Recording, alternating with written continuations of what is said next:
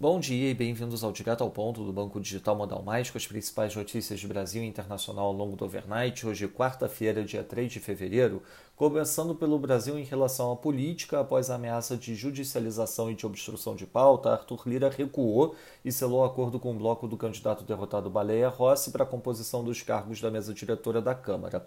Entre a nova composição das comissões, Bia Kisses foi selecionada por Lira para presidir a CCJ. Aliados de Lira disseram em condição de anonimato que a indicação de Kisses deve sofrer resistência. Já o presidente Jair Bolsonaro discute agora fazer uma reforma ministerial a conta gotas para testar a fidelidade dos partidos de centrão à pauta governista. Sobre a economia, o presidente Bolsonaro, Arthur Lira e Rodrigo Pacheco darão início hoje a um movimento de aproximação em torno de uma agenda comum. Pacheco e Lira divulgarão declaração conjunta de acordo em torno da agenda prioritária. Na sequência, farão juntos visita a Bolsonaro no Palácio do Planalto ainda pela manhã. Nesse cronograma, a ideia é aprovar o orçamento até março. Após isso, o governo coloca a PEC emergencial como prioridade. O Ministério da Economia quer negociar com a nova cúpula do Congresso um plano escalonado de medidas para aprovação. A ideia é começar por ações consideradas menos polêmicas e caminhar para propostas hoje sem consenso, como a reintrodução de um imposto sobre transações financeiras. Sobre a reforma tributária, o futuro da comissão será definido em conjunto por Lira e Pacheco. Lira quer trocar o relator da reforma, o deputado Agnaldo Ribeiro, e enfraquecer o protagonismo da PEC 45, de autoria do deputado Baleia Rossi. Lira já fez consultas a parlamentares sobre a troca de relator. O andamento da reforma só deverá ser discutido depois da votação da mesa da Câmara. Sobre vacinas, parlamentares da área de saúde articulam formas de ampliar a oferta de vacinas contra a Covid-19 e abrem caminho para a russa Sputnik V. O líder do governo na Câmara e ex-ministro Ricardo Barros trabalha em projeto para assustar a determinação da Anvisa, exigindo estudos clínicos de fase 3 do imunizante no Brasil.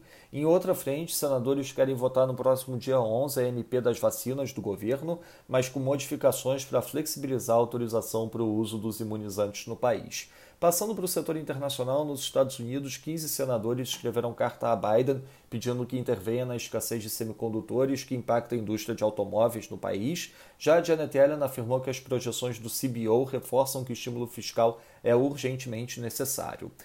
Os democratas do Senado votaram pelo avanço do pacote de 1,9 tri de dólar o Tesouro Americano se reúne com outros órgãos reguladores essa semana para discutir volatilidade no mercado causado por casos como a GameStop.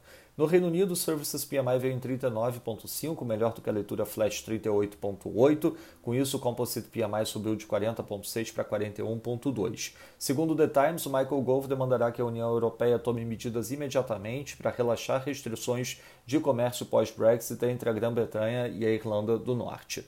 Na zona do euro, o Services PMI foi revisto para 45,4 do Flash 45, já o Composite PMI subiu para 47,8 do Flash 47,5.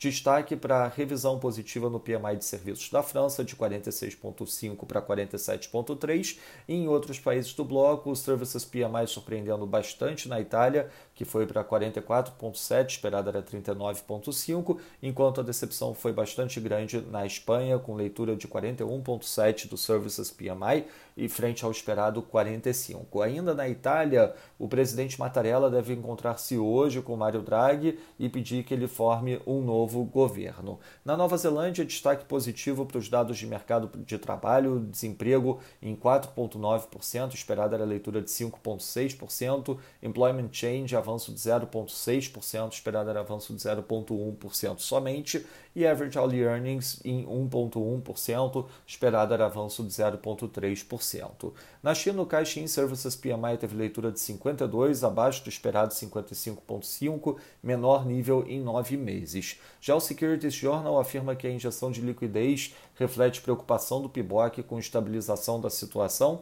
e o Banco Central deve começar essa semana operações de reverse repos de 14 dias por conta do feriado do Ano Novo Lunar.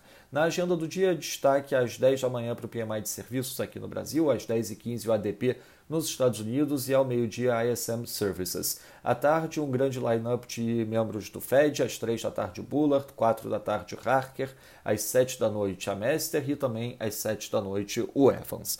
Nos mercados, o dólar index no momento enfraquecendo 0,05%, peso mexicano avança 0,02%, enquanto o ZAR sul-africano enfraquece 0,03%. No mercado de juros, o título americano de 10 anos abrindo 2 basis points, mesma quantidade de basis points do título alemão. No mercado de ações, o S&P futuro abrindo 0,33%, enquanto o DAX avança 0,48%. Já no mercado de commodities, o WTI avançando 0,68%, enquanto o Brent avança 0,92%.